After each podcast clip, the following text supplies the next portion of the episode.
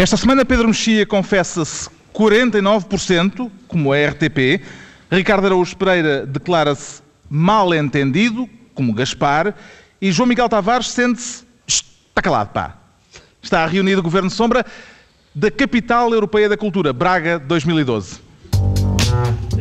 É?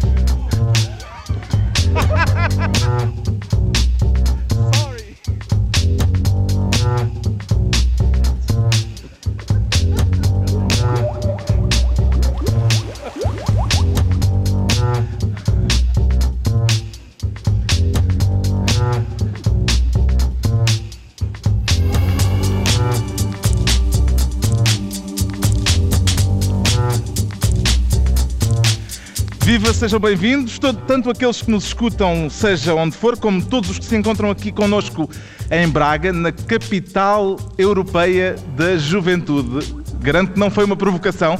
Comecei por dizer capital europeia da cultura, isso é ali ao lado, em Guimarães. Sejam todos bem-vindos a Braga com este Governo Sombra no auditório da Escola Secundária Sá de Miranda. Muito obrigado por terem vindo participar nesta reunião extraordinária no encerramento desta Braga 2012. Ainda se acha com idade para esta celebração na capital europeia da juventude, Pedro Mexia? Porquê eu especialmente? É a primeira pergunta, porquê terá que de ser alguém. Começas a pôr em causa as perguntas, não uma- daqui. E ouvimos pá. dizer que acabaste de fazer anos. É, é que esta semana foi público que fez 40 anos. Quarentão. É Quarentão público- Pedro Mexia. Tendo em conta que nasci em 72, é absolutamente público faço 40 anos. É fazer as contas, como dizia, como dizia o António Guterres. A juventude, é tanto a dizer sobre a juventude, a juventude no discurso político é péssima, porque é um bocadinho como o mar, é uma espécie de tema suplente para, para dias nacionais e 10 de junho. E eu- há uma formulação que eu gosto muito e que não sei muito bem o que, o que é que quer dizer, mas, mas acho fascinante, que é a formulação que já devem ter ouvido que o, que o PCP usa muitas vezes, que diz os homens, as mulheres e os jovens. Eles dizem muito isso, que é a ide- a ideia de que os O jovens são, são, são um terceiro sexo. O que não está mal, não está mal, mas é uma formulação que eu gosto muito. E o João Miguel. Tavares, que palavras bonitas tem para Braga, capital europeia da juventude? Não, eh, não precisa. Eh, Braga já é bonito o suficiente para dispensar as minhas palavras, não é? Ah, mas, atenção. E- e- Isto é uma provocação que eu Depois, da- quero... depois das coisas que disseste em Guimarães, viste. Não, não, não, não. Eu quero aqui sublinhar irem isto. ver ao Não, histórico porque eu do sou programa, gozado. ao Eu sou- arquivo. Eu sou gozado sempre. O João Miguel Tavares é sempre aquele que consegue arrancar mais aplausos das plateias eh, nos sítios onde vamos. Mas isso é porque eu genuinamente sou de, de nós os quatro aquele que estou mais feliz por estar aqui. E eu explico porquê. É, é porque isto é mais ou menos público. Eu tenho quatro filhos e vivo constantemente em Lisboa a tomar conta deles. É mais ou menos Que- público. Tu fazes algum segredo, mas é, é facto. É mais ou menos público. E então cada vez que eu saio de casa e, e- e posso dormir fora e tudo, é, é mesmo é uma alegria semelhante à, à daquele adolescente que pela primeira vez aos 16 anos pernoita eh, sem os papás. Eu, é uma alegria genuína mesmo, estou mesmo muito contente por estar aqui. Mas não é Braga, é um sítio. Ricardo, e Braga, este sítio está a tratá-lo bem? Tá, eu, ainda, eu cheguei há pouco tempo, não é? Mas Braga, eu espero que. Também se sente rejuvenescido na capital europeia da juventude? Não, não, eu não sinto, eu sinto-me sempre envelhecido ao pé de juventude, não é? E, é- aliás, começa a ser deprimente para mim, às vezes, sentir inadvertidamente sempre eh, sentimentos de luxúria, por exemplo, por gente nascida na década de 90. Já me tem acontecido. Ah, agora, Braga, eu de Braga espero sempre ser, eh, ser bem recebido porque li o. O Libertino, do Luís Pacheco, e, e- e Braga tem sempre uma promessa de, de- de gratificação. Embora, Mas sabes como é embora, que é- sim, como é embora acaba uma livro, pessoa, é? sim, embora ele acabe É autogratificando-se. autogratificante. Ah, portanto, Braga oferece muito, promete muito, mas depois, se calhar, concretiza de menos. Acham Va- que- Vamos esperar que mude isso esta noite. Acham que Sá de Miranda, o patrono desta escola onde estamos e o patrono do blog de Pacheco Pereira também, eh, vai espantar-se ou avergonhar-se por nos ver aqui? Dois. Eu ponho a cruzinha no dois. Alguém quer ter é outro ti, é vaticínio? Mexia.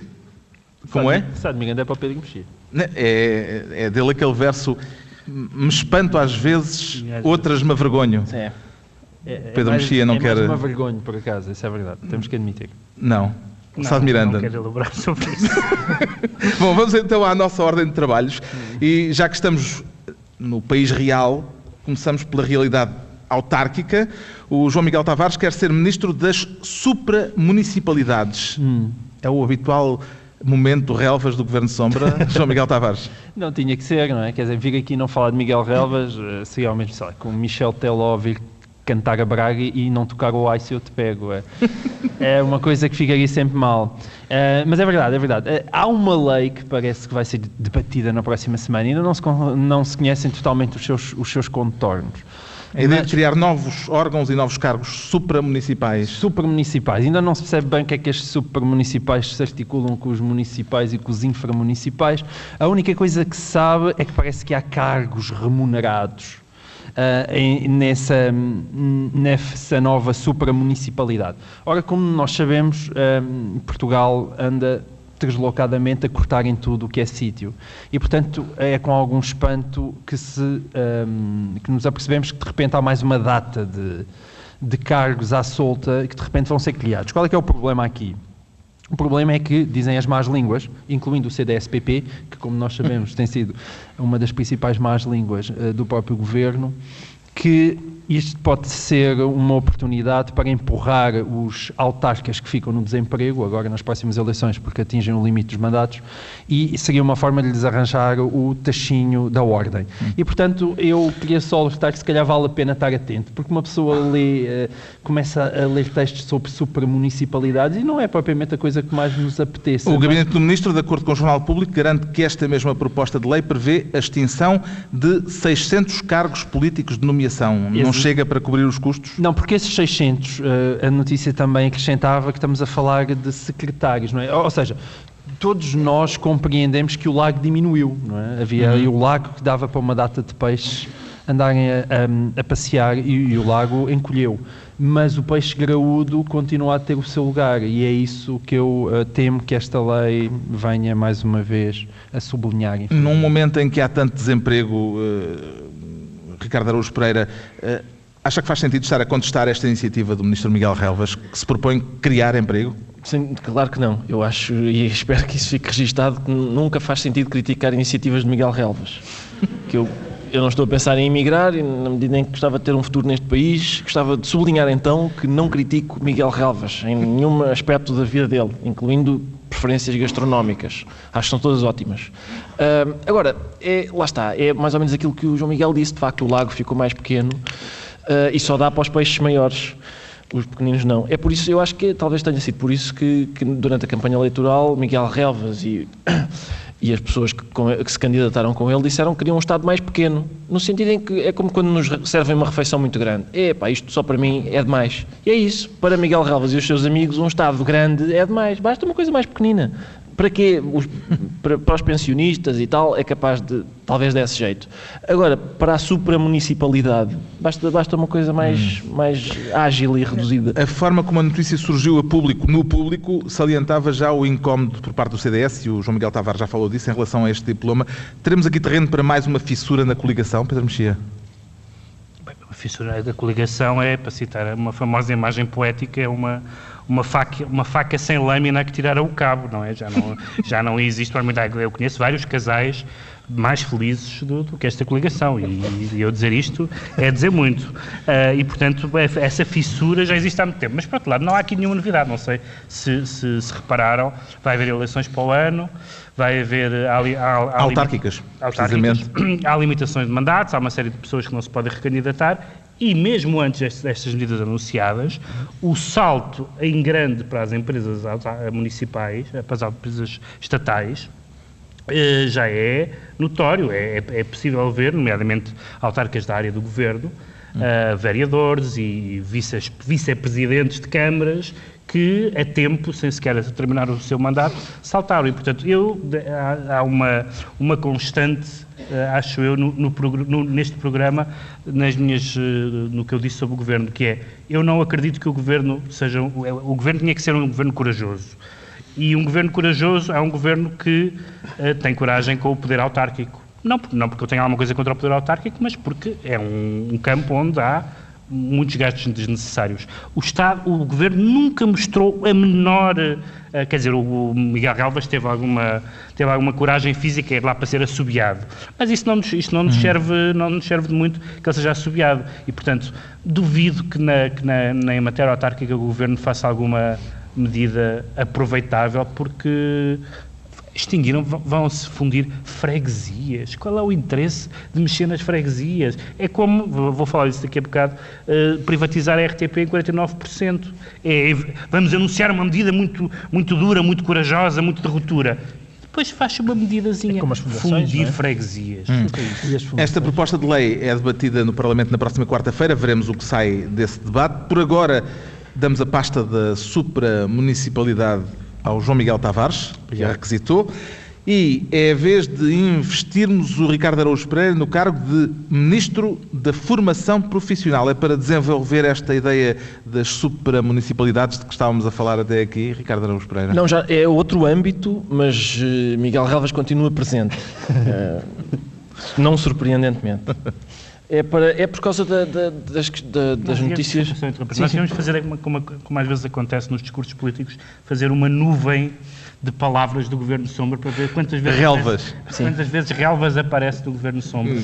Já agora, eh, só para avisar, mais lá para a frente falaremos de assuntos que não têm a ver com Miguel Relvas, pelo menos diretamente. Mas este tem a ver com a Tecnoforma, que é aquela empresa administrada por Pedro Passos Coelho e à qual Miguel Relvas terá dado uma mãozinha já agora, só para situar, antes de falarmos das notícias desta semana, a, portanto, a Tecnoforma era aquela empresa que queria dar formação a técnicos municipais para trabalharem em, atenção, estes números são importantes, em sete pistas de aviação e dois heliportos, parte deles fechados. Uh, estas pistas tinham 10 funcionários e hoje têm 7. E, portanto, para esses sete postos de trabalho, a, Tecni, a Tecniforma, Tecnoforma, Tecnoforma um, recebeu fundos comunitários para formar, para estes sete postos de trabalho, centenas de técnicos municipais para pistas, algumas fechadas. Porquê? Porque é um cargo de desgaste rápido e de muita rotatividade. São sete, mas não, nunca são os mesmos sete. Porque uma coisa é trabalhar num aeroporto que tem aviões a aterrar, mas está com atenção a este avião especificamente. Agora, numa pista fechada, devemos estar com atenção a tudo, porque nunca se sabe do que é que pode aparecer. E como é que descreve este modelo? Sim. Como é que descreve este modelo de desenvolvimento uh, revelado por este, esta. Este modelo é muito interessante, porque esta semana. A investigação do público. Sim, uma, uma, investigação do Jornal Público que revela que, que foi criada uma ONG, que é uma organização não governamental, não é? Uma, enfim, uma entidade sem fins lucrativos e de solidariedade, normalmente. Para, o, a solidariedade existia, porque era, era solidária com a Tecnoforma, e os fins não lucrativos, era, era o fim não lucrativo de proporcionar fins lucrativos à Tecnoforma. Portanto, era uma ONG uh, criada por Pedro Passos Coelho e os seus amigos uh, para ajudar a Tecnoforma. E, e, portanto, há aqui tudo, quer dizer, tudo o que conforta o nosso coração. Há solidariedade, há, há amizade, há, enfim, há uma série de há coisas. Lucro? Há, há, lucro também, faz falta. E, portanto, há tanta coisa bonita hum. e, e, ainda criticam. O Eu caso fico... parece não ter tido grande repercussão, nem ter causado, assim, especial embaraço, uh, pelo menos pela falta de seguimento que teve até agora. Parece-lhe natural que assim seja, Pedro Mexia? Natural é, mas pode ter duas explicações. Uma é que provavelmente os portugueses acham que essa não é a coisa mais grave que Passos Coelho e Miguel Galvas terão feito, ou lhes terão feito. Sim, porque há muito no cardápio, pois não é? é? Portanto, essa pode... Por outro lado, é, há uma coisa que eu me lembro, o, o jornal Independente, quando foi, a, quando foi o massacre de, de, de, de Santa Cruz, de, de, Timor, não tem nada a ver, mas já, já, já faço o link. Um, também lá tem? Não, Galvas não esteve lá, acho eu. Uh, mas um, todas as semanas dizia, uh, durante uns anos, uh, todas as semanas dizia, passaram não sei quantas semanas desde que foi o massacre de, Santa Cruz. E, e, até que os indonésios se renderam. Até que os indonésios, claro, ao ler o Independente todas as sextas. Um, mas, e nós podíamos também dizer o mesmo, por exemplo, os jornais vão ter uma rubrica, por exemplo, com Isaltino Moraes. Um, e porquê que, eu, porquê que eu, eu, escolho especialmente Isaltino Moraes? É que se, Isaltino Moraes, se a Isaltino Moraes não aconteceu nada, não acontece nada a ninguém. Não é por ele, não é por, por, por ele ter o, o, o, ser acusado dos crimes mais graves, mas é pela quantidade de ele, ele, ele e o advogado do, do Carlos Silvino e Vale Azevedo, eles os três, em manobras dilatórias, recursos, ações, eh, eh, moções de, de suspeição dos juízes, etc. Tudo aquilo, tudo aquilo que impede que se faça a justiça são recordistas. Esses três, eh, o, o Carlos José Maria Martins, não é que se chama, o Vale Azevedo e o seu advogado, e os advogados de, de, de de Isaltino Moraes, só esses três contribuíram, e eu, eu não sou, afim, uh, não sou um espírito vingativo, mas nem sou nem, nem, nem, justicialista, mas era muito, já também já disse isto várias vezes neste programa, era muito importante para a saúde do país que fosse gente presa. Gente, gente culpada, de preferência, de preferência. Porque do ponto de vista, do ponto de vista da saúde psicológica do país, mas atenção, pessoas... não sejamos picuinhas, é pá, não, não, não. Presa, acabou-se. Eu apesar de tudo faço questão, faço questão que sejam culpadas. Um, a possibilidade de, de, das pessoas perceberem que, que há consequências uh, era bastante boa para, para, enfim, para o estado de confiança que, que, que, não existe. E que faz com que este caso e outro que vamos falar daqui a bocado, da, da casa do, do, Presidente da República, as pessoas. O Pedro Mexia está apostado em mostrar todos os assuntos que temos no, não, no cardápio. Não, não, porque eles, antecipando. Porque, é, é, é, bom, é o chamado teaser. Não, não, porque mostra Uh, por, porque mostra que as pessoas leem isso e dizem: Olha, passou mais uma semana Pronto, que isto exato. aconteceu. Foi isso, assim. Isso então, o que é que este caso em torno é... desta já famosa Tecnoforma revela sobre o modo como se movem influências em Portugal, uh, Não, João Miguel Tavares? A questão é mesmo essa. É, vamos ver uma coisa. Na Tecnoforma, quando se lê aquilo, não há ali nada que, que seja muito fácil de apontar o dedo e dizer que isto é ilegal. É, é... Conforme o dedo. Não, não, não. A coisa mais ilegal que ali está até ao momento que se veja, até ao momento, atenção, pode ser que apareçam outras coisas, é que Pedro Passos Coelho devia ter declarado que, que tinha sido administrador daquela ONG porque era deputado e não fez. Agora, o, o, o Ricardo disse, eh, fez uma descrição do heliporto, mas eh, esta notícia, as notícias que vieram a lume esta semana são igualmente divertidas na descrição que eles fazem uh, do caso que foi levantado por Helena Roseta naquele famoso, uh, naquele famoso debate da SIC Notícias, em que ela basicamente contava a história que o Miguel Relvas teria vindo ter com ela e dizer, olha, temos aqui uns cursos de formação para a Ordem de Arquitetos um, ehm, e, e, estamos disponíveis, temos aqui este dinheiro de fundos europeus e, e, ele, e ele, está disponível desde que a Ordem dos Arquitetos uh, contrate esta empresa, que era a Tecnoform. Ora, e que, que, cursos é que eram esses? Porque na altura não se tinha percebido que cursos é que eram. E estas notícias vêm mostrar que cursos eram esses. Ora, esses cursos eram, era a Tecnoforma, que iria dar formação a arquitetos para posteriormente, arquitetos camarários, para posteriormente desenvolverem planos de emergências nas respectivas câmaras.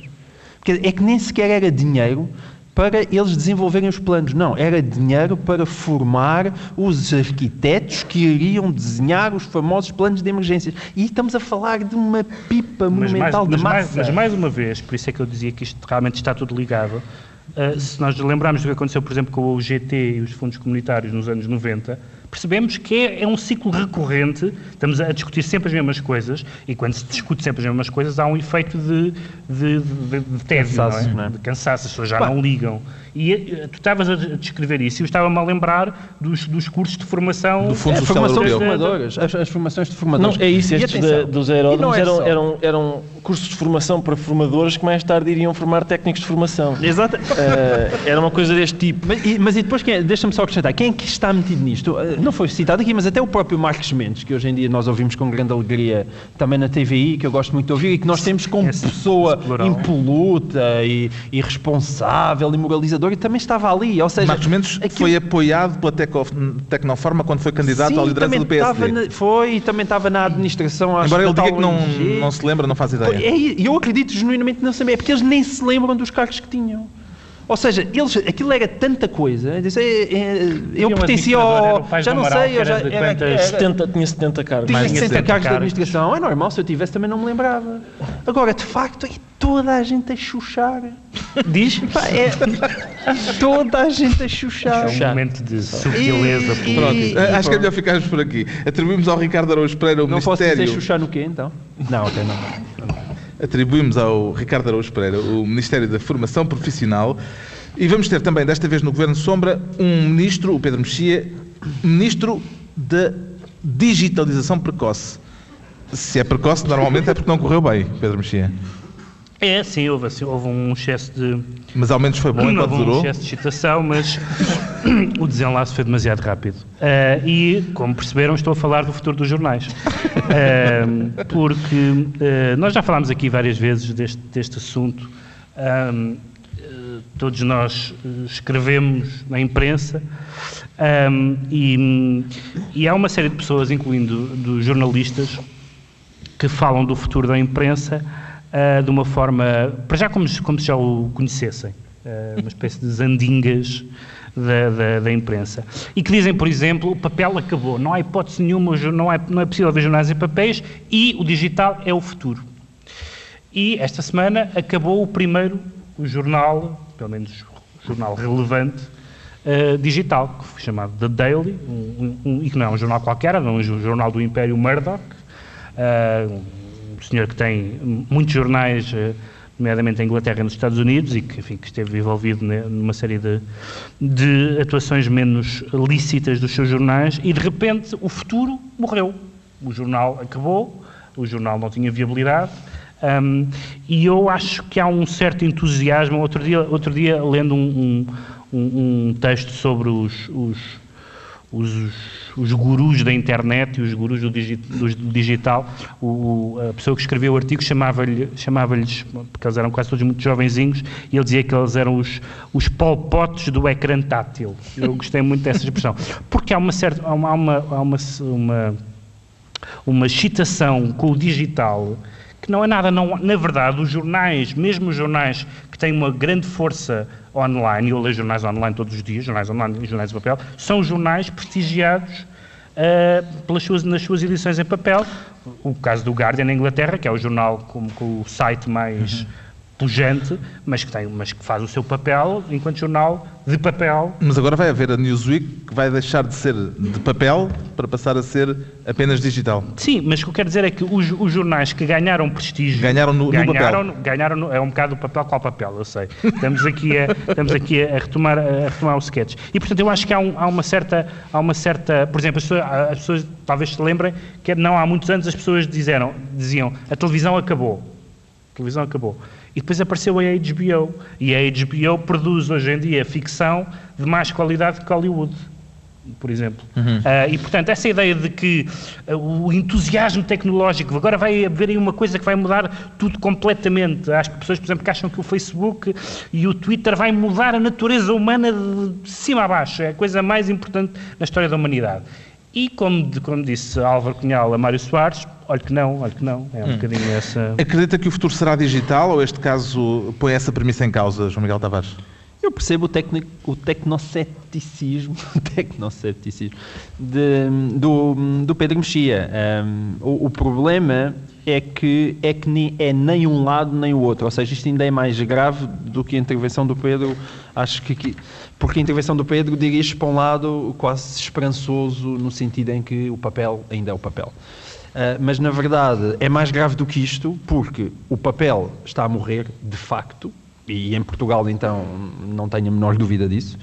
E o problema, e O daí, digital ainda não está a vingar. e o digital não está a vingar porque não se encontrou um modelo de negócio que faça o, ah, que- que, atribua ao digital os níveis de rentabilidade que Mas, existiam no papel. Mas a questão e, é, portanto, essa, é, que, é que quem diz que o papel está a morrer, às vezes com, com uma indisfarçável brilhozinho nos olhos, que a mim me incomoda, devo dizer, um bocadinho, ah, supõe que o digital é um futuro ah, desimpedido e glorioso. Não. E isso está longe de estar não, provado. está, não, e em Portugal é especialmente dramático, de facto, porque nós somos um país pequeno e sem dimensão, o que faz com que o, ah, o, o digital a impor-se seja muito complicado, tendo em conta que aí o tráfego Deixa- é absolutamente dizer-te uma essencial. coisa. Nós já neste programa dissemos duas vezes, o Carlos disse duas vezes, segundo uma investigação do público, Sim, é verdade.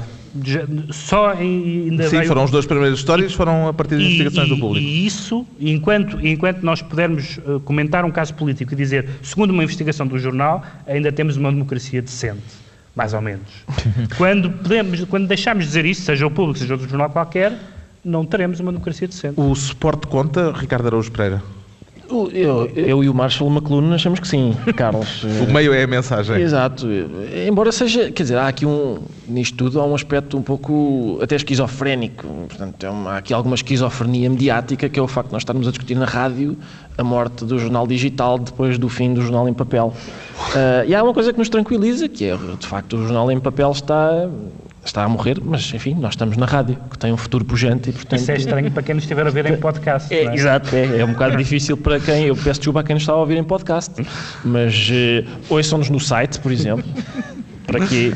E assim fica resolvido. É isso. O Pedro Mexia é então Ministro da Digitalização Precoce, nesta reunião do Governo Sombra que estamos a fazer em direto e ao vivo de Braga, na Escola Secundária Sá de Miranda, no encerramento de Braga, capital europeia da juventude. Daqui a pouco vamos falar justamente da capital europeia uh, da juventude. Por agora, o João Miguel Tavares sente que o estão a mandar calar. Percebi bem, João Miguel Tavares? Sim, então. Mas não foi bem uh, como aquela descrição que tu fizeste no início. Tu, Mas, João Miguel, tu falas como se isso fosse mau, é?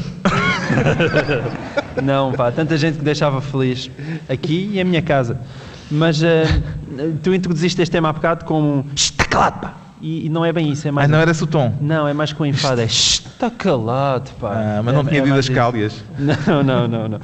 Ou seja, isto é por causa de uma decisão. Lá está, olha, saiu também no público e passou mais ou menos despercebida, é por isso que nós aqui estamos. Uma decisão do Supremo Tribunal Administrativo que basicamente uh, manteve o sigilo fiscal Uh, num assunto que diz respeito ao nosso querido Presidente Cavaco Silva uh, e a uma investigação do José António Cerejo, mais uma vez ele, um, a propósito da famosa Casa da Coelha, que eu não sei se vocês estão recordados, mas foi muito falada nas últimas eleições presidenciais e basicamente essa casa fez saltar a tampa ao nosso, ao nosso Presidente da República. Foi uma e casa acho que em adquirida boa- por permuta. E em boa parte também foi a- as razões daquele seu famoso Isso bem me lembro, discurso foi por inflamado. causa da Casa da Coelha que tu votaste no Zé Manuel Coelho. Do coelho, exato, foi o coelho por causa da coelha, porque o coelho estava a meter o, o, o dedo. Foi um no- voto Estava a meter o dedo no lúcido, digamos assim. Pedro, se tu não tivesse chamado a atenção, eu teria, eu teria entrado.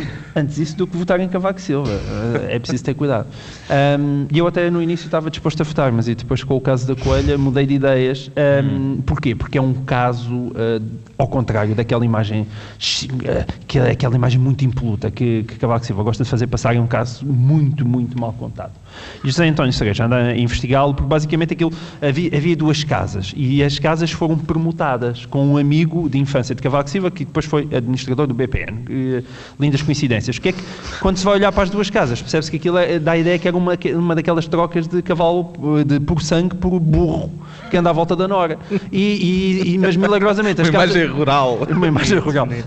Para, para Cavaco Silva compreender que nos está certamente a ouvir. Ahm, e, e depois, mi- misteriosamente, aquelas duas casas parece que tinham o mesmo valor e depois foi lá à CISA e percebeu que as casas não tinham nada o mesmo valor e Cavaco Silva foi obrigado a pagar mais. O que José António Cerejo queria saber, contando depressa a história, era se apesar de toda aquela avaliação da CISA tinha sido feita com base numa avaliação ah, do projeto inicial da casa ou na casa verdadeira que depois tinha o dobro do tamanho do projeto inicial. Ora, isso é uma coisa que eu acho que é completamente relevante. O que é que o Tribunal da Primeira Instância e agora o Supremo Tribunal ah, Administrativo vieram dar razão a Cavaco Silva na proteção de uma espécie de sigilo fiscal. E daí Ora. está calado, pá. Está calado. Primeiro, eu, eu já fiz avaliações de casa e não sei que, que raio de dados estarão numa avaliação de casa que seja uma grande ofensa ao, ao sigilo fiscal das pessoas. E depois, José António Cerejo protegeu, epá, pediu a dizer, tirem de lá todos os dados relevantes, eu só quero saber se aquela avaliação foi feita em relação a qual casa. E se nós vivêssemos realmente numa democracia saudável, duas coisas. Uma, provavelmente o Supremo Tribunal Administrativo tinha mais amor àquilo que é a transparência no espaço público. Dois, o presidente Cavaco Silva tinha definitivamente mais amor à transparência do- no, no espaço público e ele próprio teria, teria, vindo, teria vindo mostrar essa avaliação. Nada disso passou e, portanto, que me desculpem, o senhor de Belém acha que é a pessoa mais pura à face da terra, mas eu continuo a desconfiar. O que é que lhe parece esta história, Pedro Mexia? Lembram-se todos como é que, como é que Cavaco Silva reagiu eh, quando se falou disso na campanha eleitoral. hein? E como é que reagiu no discurso de que é vitória depois preciso de ter, eh, É preciso nascer duas vezes para ser Exato. mais honesto que ele. Foi a, Exatamente. foi a expressão dele. O que, Já os amigos dele, o que há, aquela, há, uma, há uma famosa fotografia terrível que, que corre na internet, eh, porque realmente a pessoa não tem culpa dos seus amigos. Tem, mas, tem. Não tem, não tem. Tem, tem. Depois discutimos isso. Lá. Ah, mas eu, há uma, eu há- sou o vosso amigo, não me há digam uma, que eu não há tenho uma, culpa. há uma foto de Cavaco Silva no- dos anos 90, talvez. O Pedro Cavaco, dizia que, não, que ninguém tem culpa dos seus amigos porque estás aqui entre nós. de Cavaco Silva no Parlamento, ahm, na bancada do governo, com duas pessoas a, a, a dizerem-lhe coisas ao ouvido, um é Dias Loureiro e outro é, e outro é Duarte Lima. Realmente é uma, é uma imagem, é uma espécie de filme de terror numa, num só fotograma. Ahm, e, e- mas, ao mesmo tempo, Cavaco não tem a menor capacidade de lidar com isto. Por exemplo, a maneira como, quando surgiram as suspeitas sobre, sobre Dias Loureiro, ah, que era Conselheiro de Estado, o que Cavaco disse foi o seguinte: ah, o Presidente não pode demitir um, um Conselheiro de Estado, portanto não há nada a fazer. Ora, evidentemente, sendo ele um amigo de longa data e um aliado de longa data, Dias Loureiro, o que devia ter dito desde o primeiro momento é dizer. Dr. Dias Loureiro, a sua presença no Conselho de Estado não é, É indesejável. não é prestigiante para o, para, o, para o órgão, nem para mim, nem para. e portanto saia. Uhum.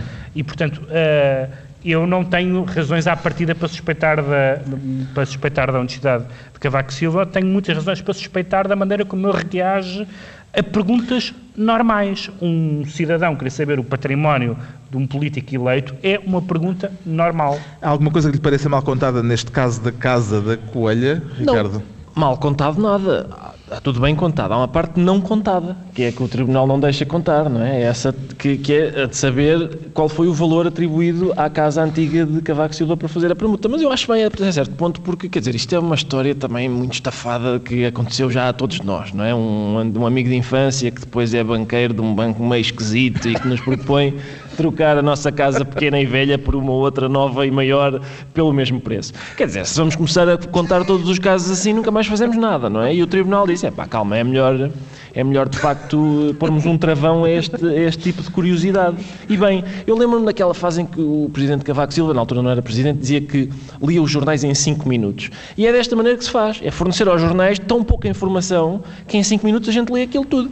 Não dá sequer para sabermos eh, material suficiente para, para escrever notícias, como, é o- como foi o caso aqui. Pronto, está explicado porque é que o João Miguel Tavares se sente amordaçado, eh, está calado. É a altura de esclarecermos agora porque é que o Pedro Mexia se sente 49%. Isso é jet lag, Pedro Mexia? Não, não é jet lag. Isto é esta piada, refere-se ao facto. Em termos de jet lag, só estás para aí 5%. Refere-se ao facto de eu vir diretamente de Nova Iorque, o João Miguel há bocado lembrou-me que eu cumpri no dia de hoje o sonho de, de António Variações, porque de manhã estive em Nova Iorque e à, e à noite estou em Braga, portanto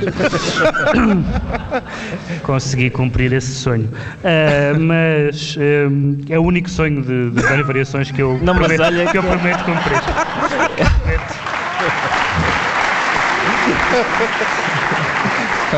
prometo não cumprir mais Se nenhum. alguém Não. quiser cortar o cabelo, é aproveitar agora. Mas a questão dos, do- do- do- dos 49%. ahm, Quer falar da RTP Sim. e, aliás, esta semana tem muito que se lhe diga à RTP. Tem muito, e, e- e está tudo ligado. Curiosamente, está tudo ligado. Ou, ou Não, não podes- me digas, também vai aparecer Miguel Relvas. Não, por acaso, por acaso vou tentar não falar em Miguel Galvas. Como não? RTP também. É difícil. Não, mas, não, mas a questão de eh, privatizar a 49% hum, significa duas coisas bastante relevantes. Uma é, sobretudo para quem entrou com, com, com- para quem é acusado de neo, ultra, hiperliberalismo e depois, e agora na sequência deste meu neo, ultra, hiperliberalismo, privatizo a 49%. O que é, enfim, uma, também eh, uma, uma saída um pouco decepcionante. Ahm, em segundo lugar, o ministro Relvas, vou ter que dizer a palavra, pronto, ah, tinha quantos modelos? Tinha sete modelos. Tinha, Tinha sete essa. modelos em cima da mesa. É muito modelo para ter em cima Sem de uma contar mesa com os do programa eleitoral. da, da- de, de- de- de reforma da RTP, ou de destino da RTP.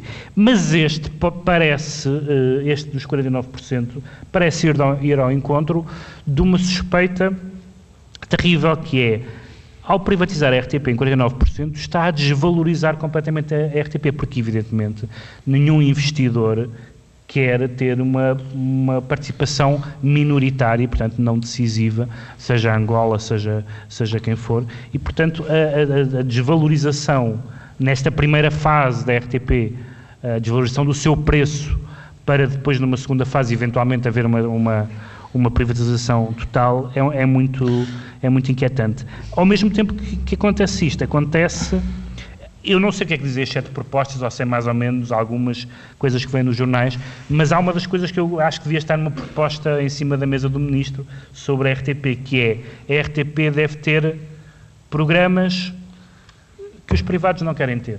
Uhum. Diria eu que era uma coisa que devia estar em qualquer uma das propostas, porque é a única, é a única que é o único, digamos, conteúdo eh, relevante, Tipo um magazine de artes. tipo um magazine de artes, ponhamos. Uma coisa assim. Ora, nesta semana foi anunciado o fim do, do, do Câmara Clara, que era o programa que na RTP2 cumpria essa função.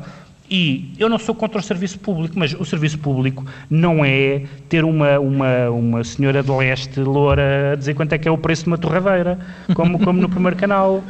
Isso não é serviço público. Se é, se é- quer dizer, se é isso o serviço público, acabe-se com ele. Podias, quer dizer, podias ter implicado com o rapaz gordinho. faz- não, implicaste É, com a eu- loira que vende a torradeira. Dizia o Rotonu, isso eu não ia por aí. Não, não, não. mas, eu, mas eu, o, que eu, o que eu queria era dizer que fala-se muito dos brutos, por causa da história dos, dos- das imagens, mas esta, a- a- a- a- uma- um plano para a televisão que mantém programas como um- o preço certo e acaba com programas como o Câmara, Câmara Claro, é um, é um projeto de brutos. Isso sim. Parece-lhe que é desta que haverá uma solução e uma decisão do governo, João Miguel Tavares. Sei lá. Quero dizer, são sete, que, como o Pedro Mexia estava a dizer, eh, planos, mais os, da, os do programa eleitoral, que afinal só lá estavam por estar, porque ninguém queria levar aquilo a sério, e portanto, mais uma vez, isto dá conta do amadorismo com que as coisas se fazem Aliás, em já, Portugal. como tu já disseste a semana passada, o próprio, eh, o próprio Presidente da Administração já disse duas coisas diferentes na mesma semana. Exatamente. Já para não semana. contar, António Borges também já disse várias coisas diferentes. Ora, eu- o que eu acho é melhor extraordinário não. nesta solução é que conseguimos ter os piores dos dois mundos, que é continuar a pagar a RTP, porque ela continua a ser do Estado, e o Estado, com 51% lá, continuar a meter a pata em cima da RTP, que é para eh, se entreter a mandar Uhum. fora do barco os Nuno Santos desta vida. Entretanto, os- pronto, já se fez alusão ao Nuno Santos e ao Era mesmo para tu agarrares na deixa. o folhetim dos brutos, eh, que teve desenvolvimentos.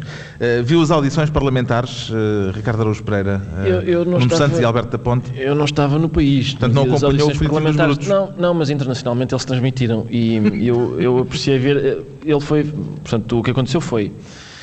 O antigo diretor de informação da RTP foi ao Parlamento prestar declarações e, por causa disso, foi-lhe instaurado um processo com vista a despedimento.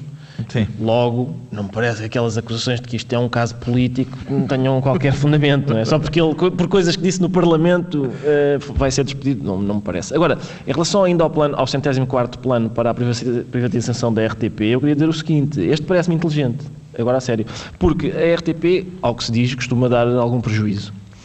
Ter um sócio privado minoritário é ótimo porque lá está, o lucro é minoritário na RTP e é normalmente isso que se privatiza, é o lucro.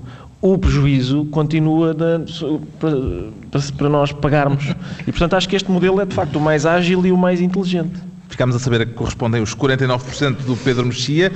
Agora vamos perceber porque é que o Ricardo Araújo Pereira se sente mal entendido. Quer dar o dito por não dito em alguma questão, Ricardo? Não, não, Não? não, quer dizer, Hum, Mas disse que se sente Vítor Gaspar.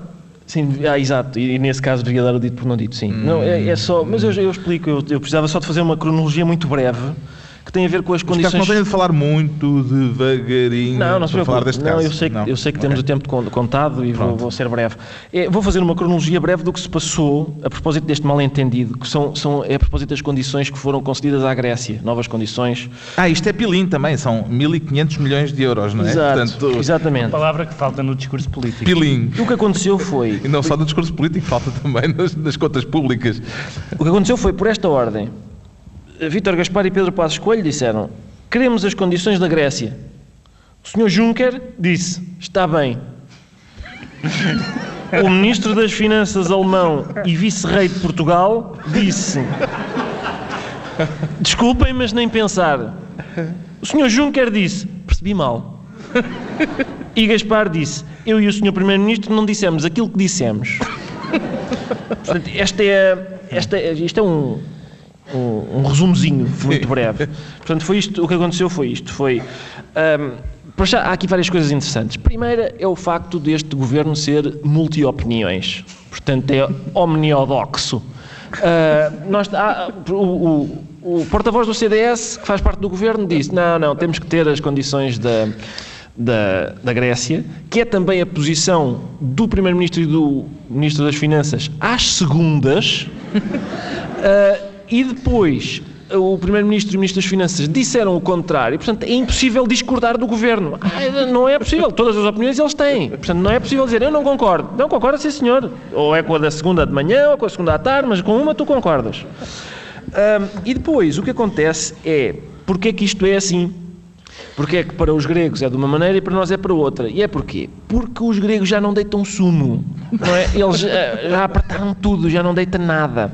Nós ainda, experimente mais um bocadinho, ainda deitamos uma boa limonada. É uma sangria, vá, não é? Uh, mas ainda eles percebem que ainda dá para esguichar qualquer coisa daqui.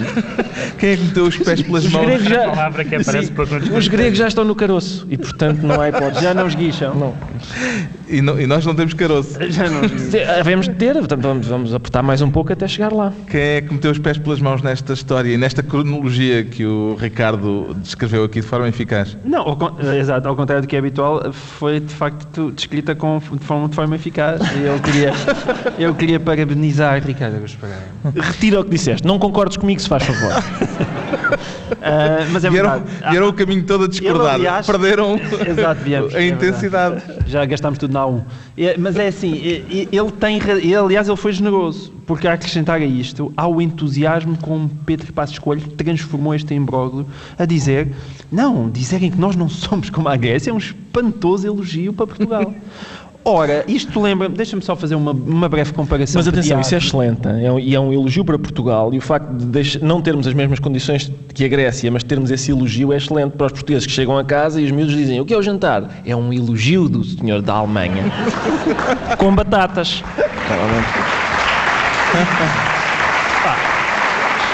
Mas eu ia dizer que eh, eh, aquele entusiasmo do, do Pedro Passos Coelho é que é completamente absurdo, não é?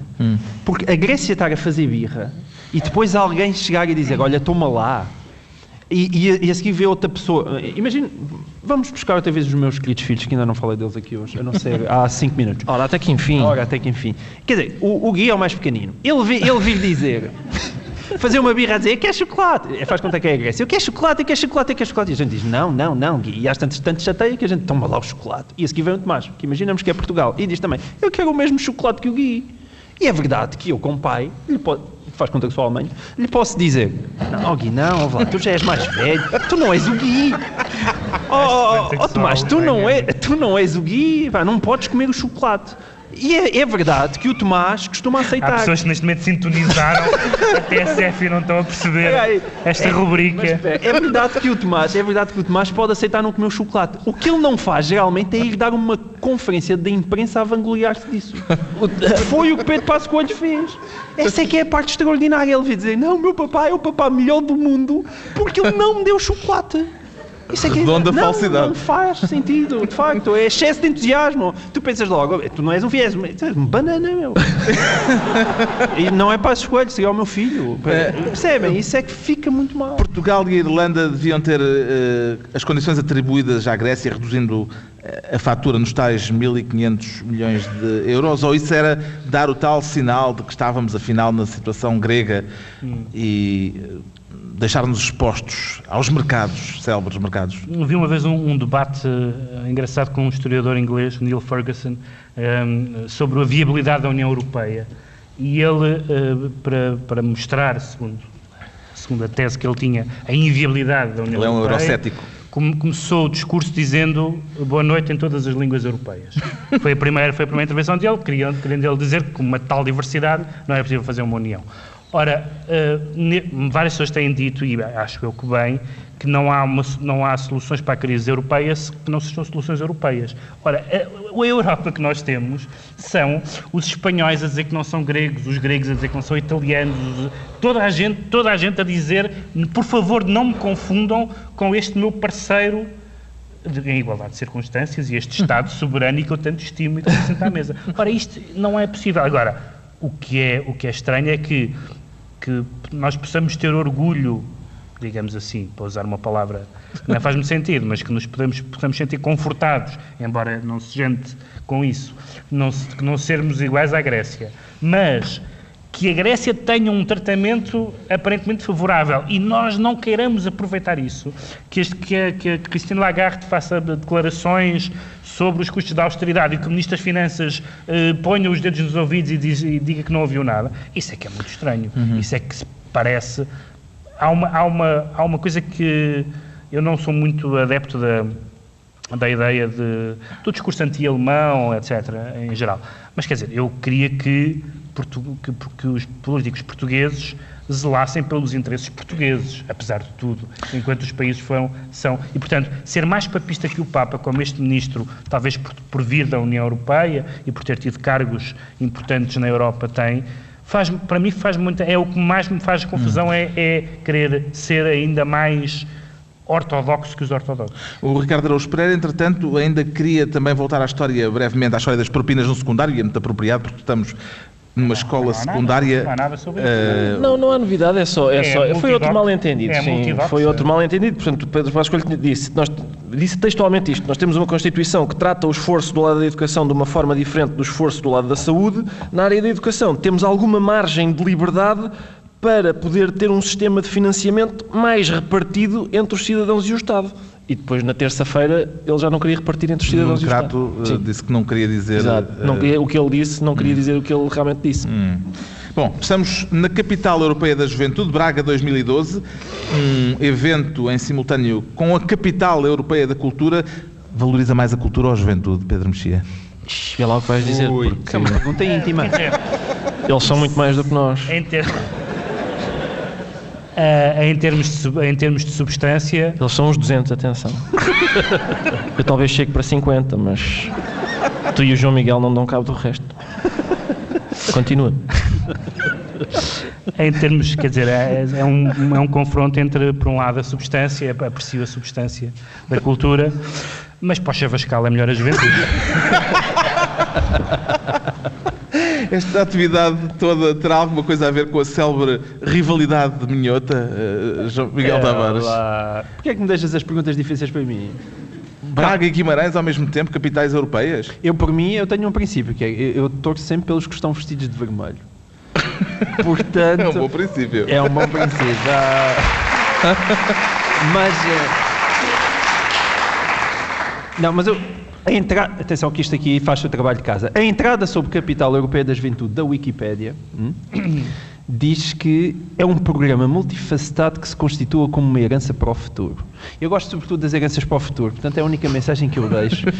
Não, é, é só por isso. É, existe muito por Portugal fora estes tipos de atividades que duram alguns meses e depois morrem ali e nada acontece.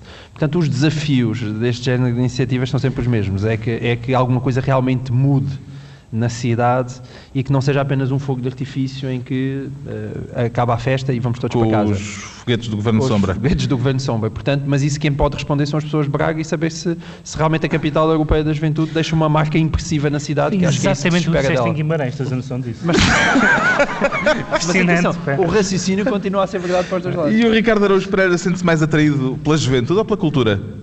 É, lá está, depende do objetivo. É, como o Pedro disse, e bem, há coisas que não são tão compensadoras com um livro uh, como com, com, a juventude. Na minha idade, que já não sou jovem, eu, eu enfim, vou desfrutando de juventude e de cultura, sempre, como se diz na informática, na ótica do utilizador. Bem, está na altura dos decretos. O Pedro Mexia, acabado de chegar do outro lado do mar, decreta dois anciãos. É para contrastar com a capital europeia da juventude? Não, são dois. Eu não sou muito de, de, de prendas de Natal, mas acho que como, como toda a gente agora está, começa a falar, a partir de abril começa-se a falar do Natal. Uh, queria deixar aqui duas sugestões, porque uh, agora de repente apareceram nas televisões uh, a figura do senador, hum. basicamente, que são políticos mais velhos que quando eh, foram quando... Cujas responsabilidades na atual situação já são demasiado antigas para a gente se lembrar, não é? É essa a definição. É exatamente isso. uh, e que agora opinam sobre coisas que não fizeram. Mas eu queria, eu queria recomendar dois senadores que não são nem Manuela Ferreira Leite, nem, nem uh, uh, António Barreto, nem Jorge Sampaio, mas que são Leonard Cohen e Bob Dylan. Bandidos também. Tivemos, tivemos, tivemos a, temos a sorte de termos estes dois septuagenários ainda em atividade e que lançaram este, álbum, este ano dois, cada um um álbum. O Bob Dylan chama-se Tempest, o do, o do Leonard Cohen tem um belíssimo título, chama-se Old Ideas.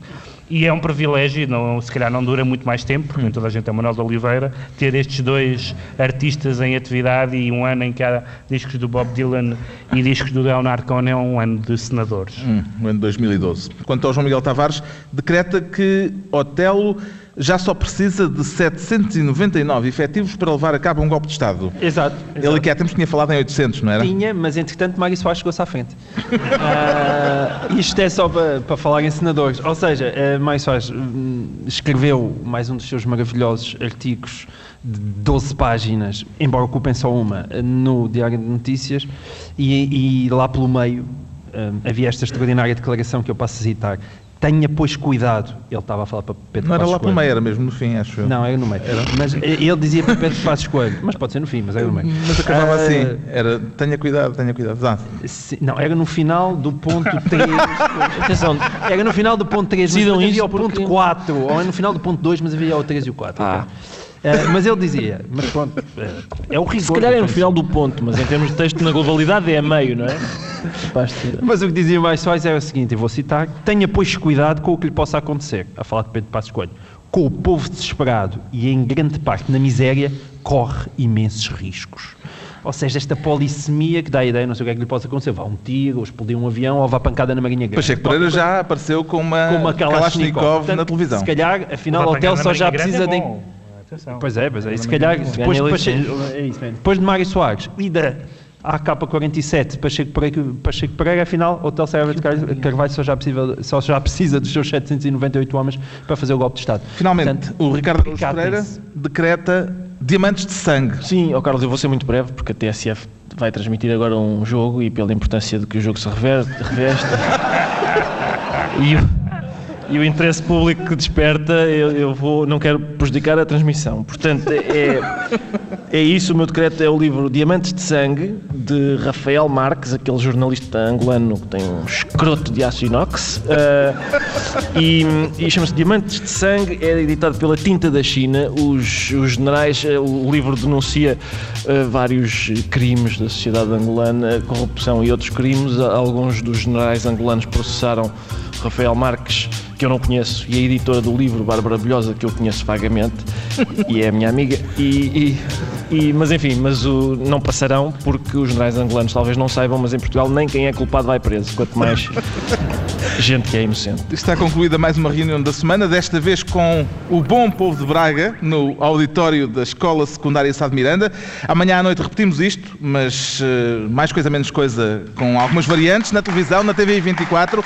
Para a semana estamos de novo no Governo Sombra, Pedro Mexia, João Miguel Tavares e Ricardo Araújo Pereira. Obrigado, Braga.